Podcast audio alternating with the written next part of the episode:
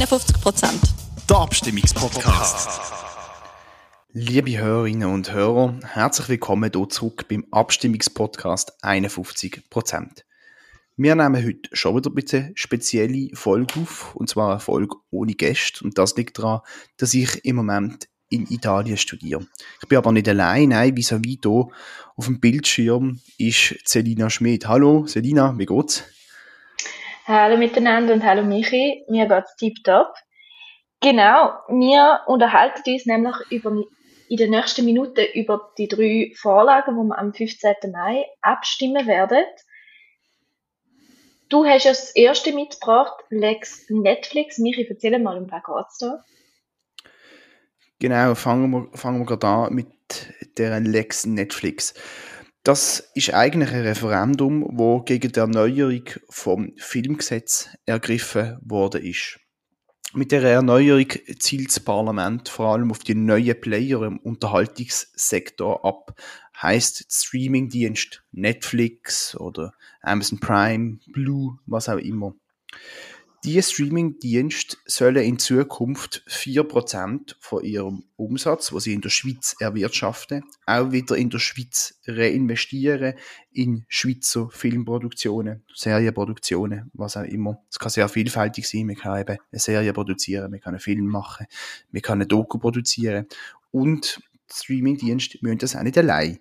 Sie können eine Schweizer Serie einkaufen, das zählt als Investition. Sie können sich zusammen mit anderen Schweizer Produzierenden oder können eine Idee ganz allein umsetzen. Mit dem Gesetz, mit der, dem Investitionszwang, würde Streaming-Dienst der Schweizer Fernsehstationen gleichgestellt. Denn die müssen das jetzt schon machen. 4% von ihrem Umsatz in Schweizer Produktionen reinvestieren. Wird in Zukunft ein Streamingdienst dem nicht nachkommen und nicht 4% reinvestieren, dann müssen sie eine Ersatzabgabe leisten, die dann einfach der Schweizer Filmförderung zugutekommt. Der Bundesrat rechnet damit, dass rund 18 Millionen zusätzliche Investitionen damit zustande kommen. Okay, 18 Millionen. Heißt denn da, ich würde da mit meinem Netflix-Abo zahlen? Ja, das würdest du ganz sicher mit dem Netflix-Abo zahlen, denn das ist der Umsatz, wo Netflix macht, oder? Mit Abogebühren. Die große Frage, wo sich die Komitees streiten, ist aber, ob die Abo jetzt teurer wird oder nicht, wegen dem. Ähm, das CEO-Komitee, das für das Gesetz ist, sagt nein, die Abos werden nicht teurer, denn die Abokosten sind sowieso entkoppelt von den Investitionen oder Abgaben. Es gibt nämlich viele Länder in Europa, die bis jetzt schon einen Investitionszwang oder sonst eine Abgabe kennen und trotzdem ist Schweizer Abo das teuerste, obwohl wir bis jetzt keinen so Investitionszwang haben. Die Gegnerinnen und Gegner vom Gesetz sagen, ja, aber natürlich, das muss irgendwie gezahlt werden und das kommt einfach auf die Konsumenten zurück. Ich denke, die wichtigste, der wichtigste Punkt in der Diskussion ist, dass man sich einfach bewusst ist, dass es sich dabei um Investitionen handelt. Äh, bei einer Investition ist das Geld ja nicht einfach weg, sondern die Idee ist, dass da irgendetwas wieder rausschaut in Zukunft. Oder? Ähm, und es ist also nicht so, dass Netflix nicht mehr über sein Geld oder ihr Geld können verfügen sondern sie dürfen immer noch selber entscheiden, wo und wie sie das in der Schweiz investieren. Und das Ziel ist auch da irgendetwas, das rausschaut. Aber ja, das Worst-Case-Szenario ist sicher so, dass die ganzen Kosten aufs Abo übergewälzt werden. Es kann aber einfach quasi im Best-Case-Szenario sein, dass Netflix einfach Investitionen, was sie eh machen Produktionen, was sie eh machen von vom Ausland in die Schweiz ähm, transferieren und dass sich eigentlich gar nicht so wahnsinnig viel ändert. Es ist aber eben, wie gesagt, extrem schwierig abzuschätzen, was jetzt mit der Abo-Preise tatsächlich passiert. Ähm, vielleicht hast du auch ein Gefühl dazu, so ein Preis ist ja abhängig von wahnsinnig vielen Faktoren. Aber du redest jetzt viel von Netflix. Das Gesetz heißt Lex Netflix. Bedeutet denn da nur Änderungen für einen Streamingdienst? Äh, nein, es geht gern etwas vergessen, nämlich die 4% Reinvestition in Schweizer Produktionen. Das gilt tatsächlich nicht nur für Streamingdienste, nein, ähm, sondern auch ausländische Fernsehsender mit sogenanntem Schweizer Werbeblock müssen die 4% von ihrem Umsatz in der Schweiz wieder in der Schweiz reinvestieren. Ähm, so einen Schweizer Werbeblock, das kennen wir alle, wenn wir zum Beispiel deutsches Privatfernsehen schauen, dann äh, kommt da in der Pause trotzdem schweizspezifische Werbung. Es gibt jetzt auch noch einen zweiten Punkt in dem Gesetz, wo wir darüber reden müssen. Und zwar äh, sieht das Gesetz vor, dass in Zukunft 30 Prozent von allen Inhalten auf einem Streamingdienst aus europäischen Produktionen müssen bestehen. Das ist äh, nicht eine Angleichung, aber eine Annäherung an das Fernsehen. Denn das Fernsehen in Europa muss schon jetzt 50 Prozent europäische Produktionen zeigen. Wichtig ist dort vielleicht noch zu erwähnen, die Quote von 30% europäischen Inhalt auf Streaming-Plattformen, die gibt es in der EU jetzt im Moment schon. Heißt denn da, dass es schon genug europäische Produktionen gibt, um die Quote erfüllen von 30%? Ja, genau. Eben, weil die Quote eigentlich jetzt schon ein Fakt ist in der EU, gibt es definitiv genug Produktionen aus dem europäischen Raum. Ähm, es ist aber trotzdem natürlich so, dass private Unternehmen damit in ihrer Handlungsfreiheit eingeschränkt werden und gleichzeitig das Angebot für einen Konsument oder für die Konsumentin eingeschränkt ist. Also wenn Netflix möchte eine amerikanische Serie ins Programm aufnehmen, muss sie unter Umständen noch eine europäische Produktion dazu kaufen, einfach zum die Quoten erfüllen. Da kommt mir das Stichwort Wirtschaftsfreiheit in den Sinn. Ja, ist genau. Also das, ist, das ist ja, mit dem argumentieren genau die bürgerlichen Jungparteien, wo, da muss man ihnen sicher ein Grenzchen winden, sehr, sehr aktiv sind in diesem Wahlkampf. Im Übrigen wird aber nicht nur von bürgerlicher Seite mit der Wirtschaftsfreiheit und mit der Handlungsfreiheit argumentiert, sondern es gibt durchaus eine linke Kritik. Und zwar ähm, sag, sagen linke Kreis, dass die amerikanische Dominanz im Unterhaltungssektor jetzt quasi durch Eurozentrismus ersetzt wird mit der Europaquote. Ähm, ja, dabei gibt es wahrscheinlich auch gute Produktionen aus Südostasien, aus Afrika, aus Südamerika, was auch immer. Jetzt hast du ganz viele kritische Stimmen erwähnt. Was sagen denn Befürworter, warum es das Gesetz braucht? Es gibt eine relativ breite Basis an Befürwortern, muss man auch sagen. Ähm, das Jo-Komitee besteht eigentlich aus allen grossen Parteien, außer der FDP und der SVP. Ähm, und das Jo-Komitee betont, dass ein Film ein Kulturgut ist. Und für so eine Kulturgut ist der Schweizer Markt eigentlich, eigentlich zu klein, oder gerade bei so aufwendigen Produktionen. Und wenn man das Kulturgut erhalten will, der Schweizer Film, wenn auch Schweizer Film sollen zeigen, wie es Leben in der Schweiz ist, wie Traditionen in der Schweiz sind, dann muss man das subventionieren. Und das passiert auch jetzt natürlich schon. Es gibt massive Subventionen für einen Schweizer Film. Und an denen sollen sich jetzt eben auch die Streamingdienste beteiligen. Das sieht nicht als fair, sagen die Befürworterinnen und Befürworter. Das Stichwort hier ist immer die gleich lange Spieß, oder? Auch gleich lange Spieß im Übrigen zum Ausland, weil, wie ich schon erwähnt habe, haben eigentlich fast alle umliegenden Länder und auch andere Länder in Europa bis jetzt schon irgendeine Art Abgabe, Investitionspflicht oder, oder etwas in der Richtung. Man muss natürlich auch sagen, dass die Befürworterinnen und Befürworter immer in so Abstimmungskämpfen Tendenz haben, aus ihrer Vorlage quasi eine eierlegende Wollmilchsau zu machen. So sagen die Befürworter, das Jo-Komitee hier, dass auch der Tourismus wird profitieren, wenn man die Schweiz in Produktionen wird sehen oder die KMUs von Produktionen in der Schweiz wird profitieren. Ganz ehrlich muss ich sagen, dass ich nicht glaube, dass diese Vorlage extrem entscheidend ist für den Tourismus oder die KMUs. Aber das heisst, vielleicht bekommt man wieder einen James Bond auf dem Jungfrau Joch? Das äh, weiß ich nicht, ob das gerade sofort passiert, aber die Schweizer Filmseele labt sich natürlich seit 70 Jahren an dem gefühlt, ja. okay, abgesehen mal vom James Bond es gibt ja schon Subventionen für den Schweizer Film, nämlich 120 Millionen im Jahr. Was machen da dann 18 Millionen pro Jahr noch aus? Machen die einen Unterschied? Das ist eine gute Frage. Auch, auch die ist schwierig zu beantworten. Die Gegnerinnen und Gegner von der Lex Netflix sagen, dass natürlich Geld nicht einfach gleich Qualität ist. Die NZZ schreibt das relativ vendiert, dass es der Filmbranche in der Schweiz nicht an Geld fehlt, sondern an herausragenden Köpfen. Das finde ich ziemlich harzwertig, muss ich sagen. Ähm, aber es ist natürlich klar, mehr Geld garantiert nicht einfach Blockbuster und Blockbuster. insbesondere bei 18 Millionen, wie du gerade gesagt hast, im Vergleich zu den 120 Millionen, die wir eh schon ausgeben für Subventionen, ist das jetzt nicht eine neue Dimension oder so. In meinen Augen, das möchte ich nochmal erwähnt haben, ist es aber wieder entscheidend, dass es hier um Investitionen handelt von Streamingdiensten. Und wie ich vorher schon gesagt habe, wenn die ja auch, dass etwas zurückkommt. Sie haben also ein ureigenes Interesse daran, dass die Produktionen, die sie zahlen, gut, von guter Qualität sind und man die gross rausbringen kann. Heisst, dass man sich weiter verkaufen kann oder auch auf dem internationalen Markt kann zeigen Und so, das passiert ja, oder, die ganze Zeit im Moment, zum Beispiel mit Lupin, einer französischen Produktion, oder Haus des Geldes, oder aus Spanien. Und dort drin sehe ich mehr Potenzial, dass Netflix und Co. dann ihre Produktionen auch pushen und etwas rechts haben. Die Summe von der 18 Millionen ist tatsächlich wahrscheinlich nicht extrem entscheidend. Alright. Das waren eigentlich meine Ausführungen gesehen zu dem, ähm, zu dem Lex, Lex Netflix. Kommen wir zum nächsten Zungenbrecher am Transplantationsgesetz. Äh, Selina, ähm, auch der Witz muss erlaubt sein, Selina, du hast das Transplantationsgesetz auf Herz und Niere getestet. das stimmt. Ich würde jetzt nämlich gerne darüber reden, was mit uns passiert, wenn wir mal nicht mehr sind.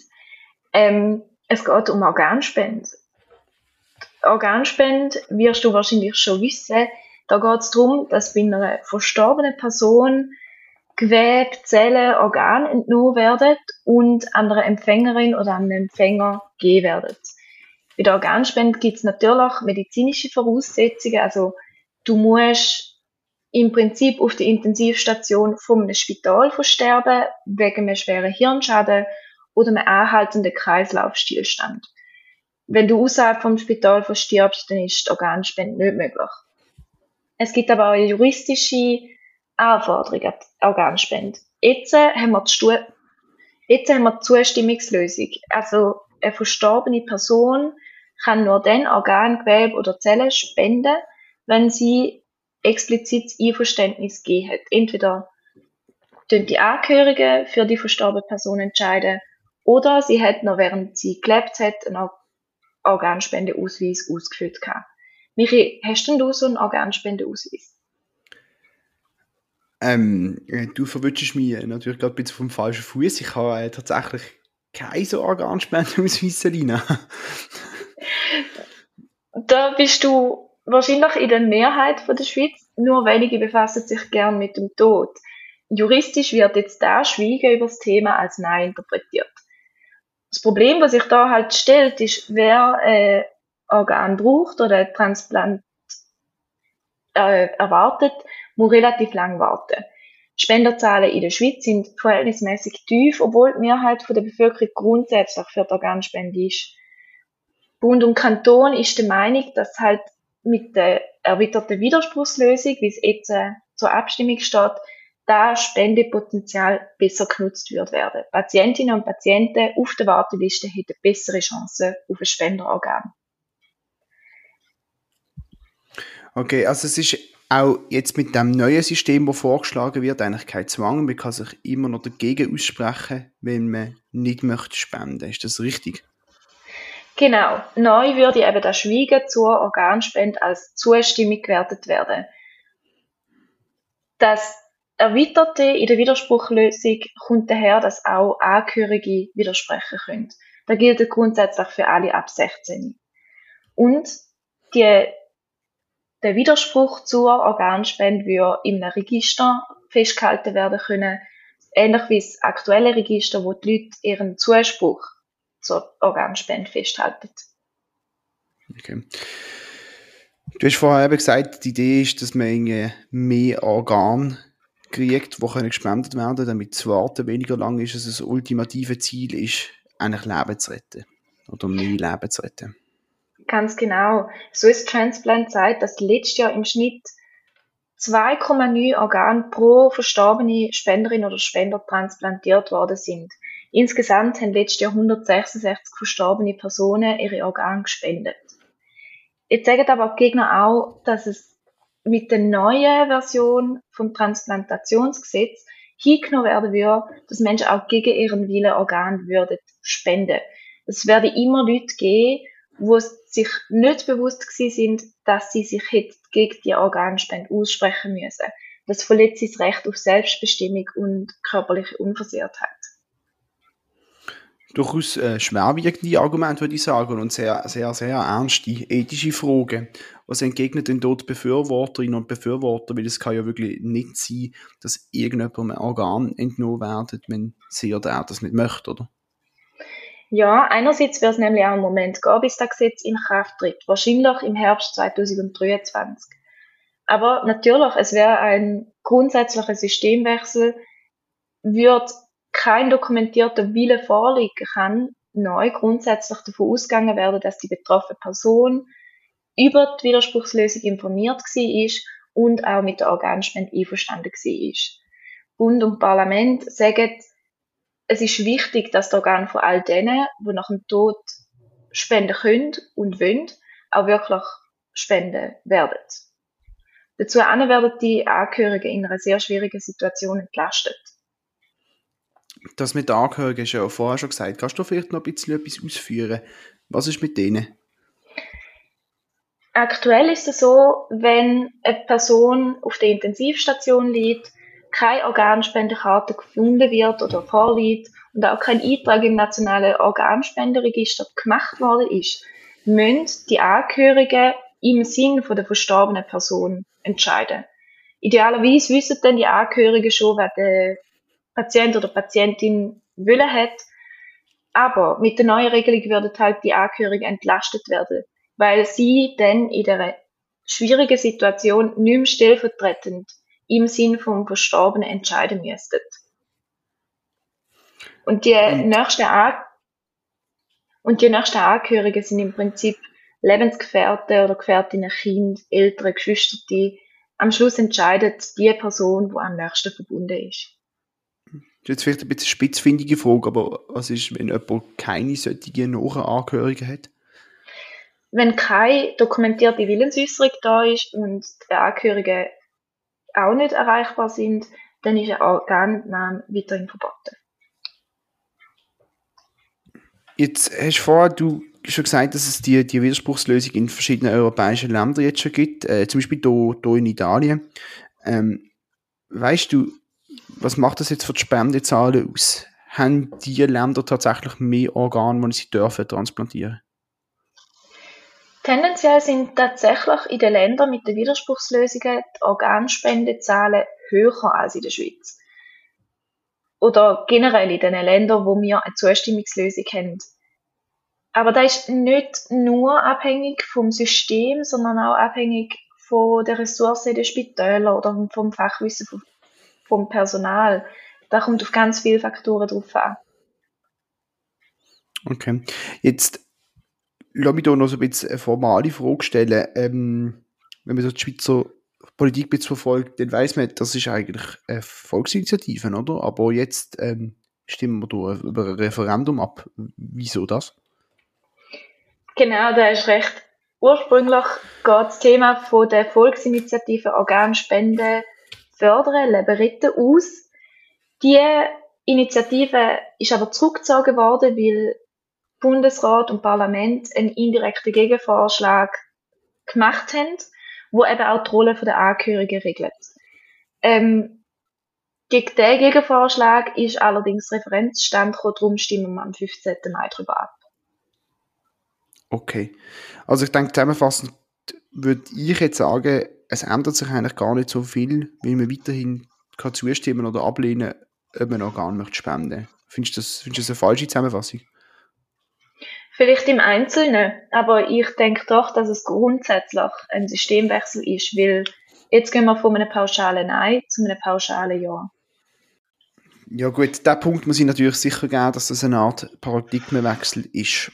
Äh, kommen wir jetzt zum letzten Thema, zu Frontex. Genau, Michi, da hast du vorbereitet. Erzähl mal, um was geht es da? Ganz genau, da habe ich wieder etwas Kleines im Gepäck dabei. Es ist ja so, dass äh, Schweiz, die Schweiz ist Teil vom Schengen-Raum. Und dort dabei ist sie mit fast allen EU-Staaten, aber auch anderen europäischen Staaten, wie zum Beispiel Liechtenstein oder Norwegen oder auch Island.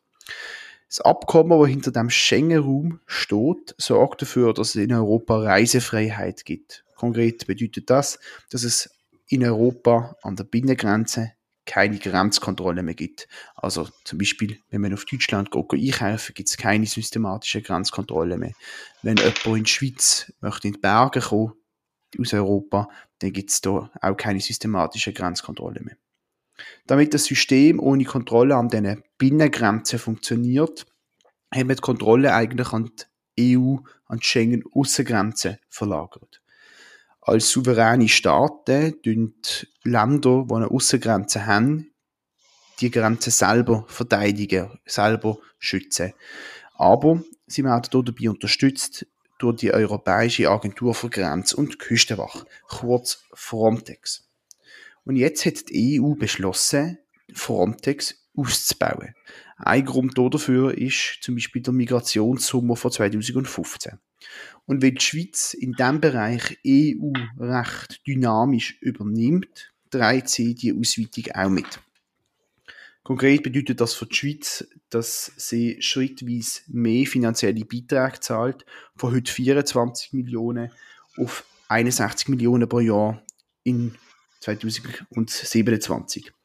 Gleichzeitig stellt die Schweiz auch mehr Personal zur Verfügung. Im Moment sind es sechs Vollzeitstellen und das soll in fünf Jahren bis zu 40 sein. Die dynamische Rechtsübernahme bedeutet aber, dass das eben nicht automatisch passiert, sondern dynamisch heißt, das Parlament muss den Neuerungen noch zustimmen. Und wenn der Parlamentsbeschluss, das Referendum ergriffen wird, dann stimmen wir, das Volk, dann eben auch darüber ab. Also das Referendum ist ergriffen worden. Mit welchen Argumenten denn? Ja, das ist eine gute Frage. Ähm, und da gibt es leider keine kurze Antwort, weil Frontex steht im Moment unter wirklich massivster Kritik. Die Beweislage ist eher drückend, dass es zu Menschenrechtsverletzungen kommt an der EU-Grenze, an der europäischen Außengrenze, und zwar mehr oder weniger tagtäglich. Ähm, und Frontex, das darf man so sagen, schaut hier aktiv weg. Und nicht nur das, nein, sie stehen auch im Verdacht, dass Mitarbeiterinnen und Mitarbeiter von Frontex tatsächlich selber Menschenrechtsverletzungen begangen haben und nicht nach nur die Grenzwacht von der EU-Mitgliedstaaten. Insbesondere geht es hier um Pushbacks. Pushbacks, was ist das und warum ist das ein Problem? Ähm, also ein Pushback ist, äh, findet statt, wenn ein Mensch die EU-Grenze oder die europäische Schengen-Grenze überquert hat, dann von einer Patrouille aufgegriffen wird und wieder zurückgebracht wird ins außereuropäische Ausland. Und das ohne, dass sie hat können Asyl beantragen oder ein Verfahren bekommen hat. Und das ist illegal, weil es gibt eben ein Recht darauf, dürfen Asyl zu beantragen beispielsweise. Und das ist so in der Genfer Flüchtlingskonvention oder auch in der EU-Grundrechtscharta festgelegt. Wenn das, wenn das Recht verwehrt wird, dann ist es illegal. Und die illegalen Rückführungen, die sind also wirklich, wirklich grauenvoll. Auf dem Mittelmeer zum Beispiel werden Boote mit Menschen drauf einfach wieder aufs offene Meer zurückgestoßen. Es gibt sogar einen Bericht, dass absichtlich der Motor von diesen Boot zerstört wird. Mir überlässt also die Menschen wirklich einfach ihrem Schicksal. Ähm, es gibt auch Berichte von Patrouillen, wo Menschen aufgreifen, sie in Gewahrsam nehmen. Und dann hier ein Beispiel vom Evros, vom Grenzfluss zwischen Griechenland und der Türkei.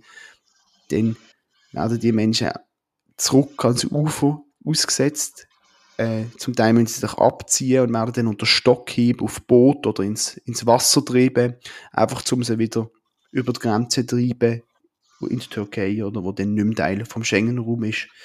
Wenn man das so hört, dass, dass Leute ähm, ins kalte Wasser gehalten werden, wortwörtlich, ähm, mit Stockhieb und was auch immer, dann erstaunt es wirklich nicht, dass auch immer und immer wieder Menschen sterben bei diesen Prozederen.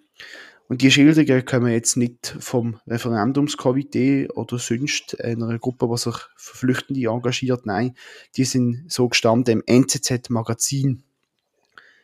Der Artikel im NZZ-Magazin berichtet auch weiter von schweren Misshandlungen, Vergewaltigungen und, und, und, die dort an diesen Grenzen passieren.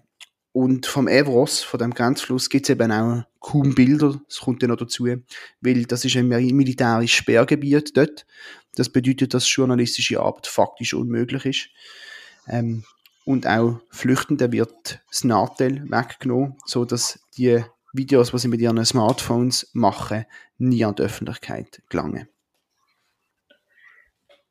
Ja, wenn, wenn man das so gehört, fehlen einem richtig Worte. Mir ist aber noch nicht ganz klar, was Frontex damit zu tun hat. Ähm, ja, das ist wichtig. Frontex ist an all den Grenzen, wo es zu höheren Migrationsaufkommen kommt, präsent. Und man kann wirklich sagen, es wird aktiv weggeschaut, denn wie jetzt gerade beschrieben, es gibt Zeitungsberichte, es gibt Berichte von NGOs, es gibt mittlerweile sogar äh, geheime Berichte von der EU-Antibetrugsbehörde, wo das festhalten, was dort passiert. Gleichzeitig gibt es kaum offizielle Meldungen bei Frontex von irgendwelchen Regelverstößen. Aber das kann nicht sein, dass Frontex das nicht mitkriegt. Neben dem aktiven Wegschauen ist es auch so, dass Frontex äh, unter Kritik steht, dass sie aktiv involviert sind in Pushbacks. Zum Beispiel äh, weiß man, dass sie die griechische Küstenwache benachrichtigen, wenn ein Boot in Richtung Griechenland steuert. Und dann geht die griechische Küstenwache raus und, und macht dort einen Pushback. Das ist dann eigentlich aktive Beihilfe zu etwas Illegalem, oder? Also sie schauen nicht nur weg bei diesen Gräueltaten, sondern sie leisten auch aktiv Hilfe.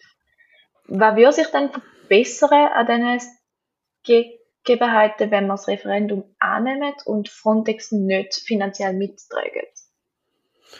Also ich glaube, das kann man wirklich so sagen, dass, die Gräuel, dass es Gräueltaten sind. Ähm, und jetzt die Frage, was denn an diesen Gräueltaten sich ändert, das ist eine sehr wichtige. Und wenn man ganz ehrlich ist, dann muss man sagen, es ändert sich faktisch nichts, wenn wir das Referendum annehmen und nicht mehr weiterzahlen. Denn die Verordnung, die Frontex ausbaut, die ist von 2019 und die ist jetzt auch in der EU schon umgesetzt. Und es wäre nicht so, dass der Schweizer Beitrag so groß ist, dass man es nicht umsetzen könnte ohne uns. Da muss man ganz ehrlich sein. Es ist natürlich aber ganz klar so, dass eine Ablehnung von Frontex durch die Schweiz, durch das Schweizer Stimmvolk ein ganz klares Zeichen wäre gegen das Vorgehen. Und das wäre natürlich auch quasi für unser Gewissen, dass wir sagen, wir machen bei dem, bei dem Vorgehen nicht mehr mit. Und wenn wir jetzt doch dabei bleiben, kann die Schweiz von innen aus etwas verbessern? Das ist eine schwierige Frage. Die Gegnerinnen und Gegner von Frontex sagen, ja, wir können zwar mitreden aus der Schweiz, aber weil wir nicht der EU-Mitgliedstaat sind, können wir dann bei der Entscheidung selber nicht mitentscheiden. Wir haben kein Stimmrecht. Das ist so. Gleichzeitig muss man aber auch sagen, die Schweiz hat zwei Sitze im Frontex Verwaltungsrat. Und die Haltung von der offiziellen Schweiz ist ganz klar, dass es Nulltoleranz gibt bei Pushbacks oder anderen Regelverstößen wie groß der Einfluss tatsächlich ist, den die Schweiz kann nehmen durch die Verwaltungsratssitz und wie viel Druck das die Schweiz tatsächlich ausübt, wie wichtig das ihnen das ist, das lohnt sich kaum sagen, weil das eigentlich alles unter verschlossener Tür stattfindet. Also, ganz eine schwierige Frage. Aber ich kann mir vorstellen, dass es doch irgendwo bei der Frontex Kontrolle gibt, also dass da irgendwo kontrolliert werden muss. Ja, das ist so. so da, das ist eingebaut ins System, gibt es äh, sogenannte Grundrechtsbeauftragte und auch ein Konsultationsforum für Grundrecht. Jetzt kann man sich vorstellen, was Gegnerinnen und Gegner sagen. Die sagen nämlich, dass äh, die Kontrollmechanismen zahnlos sind. Man hört schon am Konsultationsforum, dass es eben um eine Konsultation, um eine Beratung geht und dass dort zu wenig wirklich harte Maßnahmen dürfen ergriffen werden. Gleichzeitig muss man aber auch wieder sagen, das öffentliche Bewusstsein für das, was passiert an der EU-Außengrenze und bei dem, was passiert mit Frontex, hat extrem zugenommen in der letzten Zeit. So ist es auch so, dass zum Beispiel das EU-Parlament im Moment gerade Gelder zurückhaltet, 90 Millionen, die von Frontex gedankt wären, weil sie sagen, wir müssen zuerst aufklären, was da passiert. Ähm, gleichzeitig ist es so, dass beim Ausbau von Frontex der beinhaltet auch 40 neue Grundrechtsbeobachterinnen und Grundrechtsbeobachter, die dann vor Ort im Einsatz wären und können Maßnahmen ergreifen. Soviel wie ich weiß, ist das eine Neuerung. Wie sich das denn auswirkt auf die Situation vor Ort, das ist aber schwierig zu sagen, das weiß man einfach noch nicht. Jetzt stimmen wir ja am 15. Mai darüber ab, ob unsere, unseren finanziellen Beitrag erhöhen. Was passiert denn, wenn wir Nein sagen?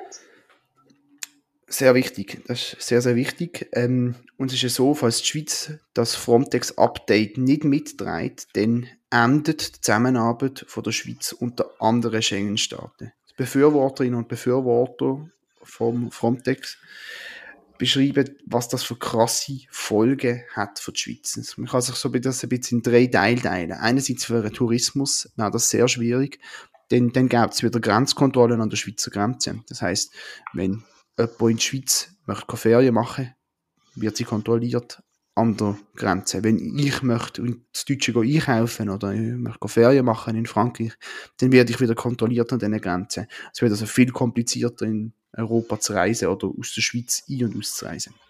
Das Gleiche gilt im Übrigen auch für Leute, die von Übersee kommen. Es gibt jetzt ein Schengen-Visa, das den ganzen Schengen-Raum beinhaltet. Und in Zukunft müsste dann jemand aus den USA zum Beispiel ein Schengen-Visa um den Visa für die Schweiz separat beantragen. Also auch hier komplizierter. Der zweite Bereich ist der Asylbereich. Es ist so, dass ähm, Asylgesuche neu müssten in der Schweiz geprüft werden, auch wenn sie im europäischen Ausland schon abgelehnt worden sind. Viel mehr Administration natürlich in dem Fall. Der dritte Bereich äh, ist die Sicherheit. Quasi die ganze europäische Sicherheitsarchitektur ist unter Schengen organisiert. So gibt es zum Beispiel Informationssysteme, wo die europäischen Polizeibehörden zusammenarbeiten und eben Informationen voneinander kriegen. Auch das wird wegfallen wäre also durchaus mit einigen negativen Punkten verbunden, wenn wir aus Schengen würde rausgehen. Es gibt aber einen Ausweg. Die Schweiz und andere, die anderen Mitgliedstaaten müssten sich nach dem Referendum innerhalb von 90 Tagen einig werden, dass Zusammenarbeit trotzdem, obwohl die Schweiz Frontex nicht mitträgt, ähm, weitergehen soll. Ähm, wir lesen ja immer wieder über Verhandlungen zwischen der Schweiz und der EU. Jetzt Verhandlungen zwischen Schengen und der Schweiz. Wie realistisch ist eine Einigung in 90 Tagen? Schwierig zu sagen, wieder mal äh, in dem gemischten Ausschuss, wie das Gremium heißt, von den Schengen-Mitgliedstaaten, herrscht Einstimmigkeitsregel. Das heißt, alle Länder, die dort dabei sind, müsste es okay geben, dass die Schweiz Schengen, äh, Frontex nicht mehr weitertreibt und trotzdem noch Teil von Schengen bleibt. Das ist äh, eine sehr hohe Hürde, oder? Zweitens ähm, ist es so, dass niemand in Europa eigentlich ein Interesse daran haben und hat, dass die Schweiz aus dem System rausfliegt. Wie ich gerade beschrieben habe, ist es für die Sicherheit in Europa sehr wichtig und es ist im Interesse von niemandem, dass mitten in Europa ein sogenannter blinder Fleck für die Sicherheitspolitik besteht. Gleichzeitig, als dritten Punkt, muss man aber auch wieder anfügen, dass, wie du gerade gesagt hast, man liest viel über EU-Schweiz-Beziehungen im Moment und EU-Schweiz-Beziehungen sind jetzt gerade alles andere als rosig. Es kann also durchaus sein, dass das sehr kompliziert wird werden aufgrund von der aktuell schon angespannten Situation. Alles klar. Danke viel, viel mal für deinen Beitrag zu Frontex. Wir hören alle, wir haben drei sehr, sehr spannende Themen am 15. Mai. Egal, was eure Meinung ist, wie immer ist es mega wichtig, dass ihr abstimmen und uns auf Spotify abonniert und auf Instagram uns folgt. Danke viel, viel mal fürs Zuhören und danke viel mal, Michael, für die spannende Diskussion. Ja, danke schon vielmals dir auch. Es hat mir sehr viel Spaß gemacht, auch wenn das jetzt ein bisschen ein neues Format ist. Und wie Celina schon gesagt hat, danke schon vielmals fürs Einschalten, fürs Liken, fürs Teilen und so weiter. Bleibt gesund und könnt am 15. Mai abstimmen.